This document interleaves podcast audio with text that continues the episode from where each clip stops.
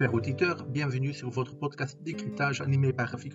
Le sujet qu'on traitera aujourd'hui est une Europe souveraine, nécessité éveillée, géographie, OTAN et l'Union européenne. L'Union européenne n'est pas synonyme d'Europe.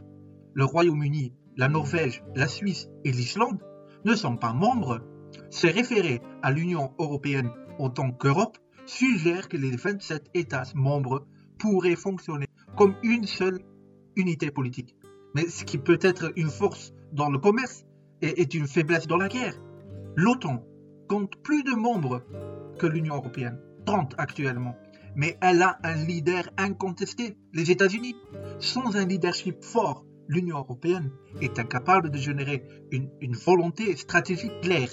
Le continent européen ne pourra jamais mettre en place un substitut aux capacités américaines contre une menace russe par exemple.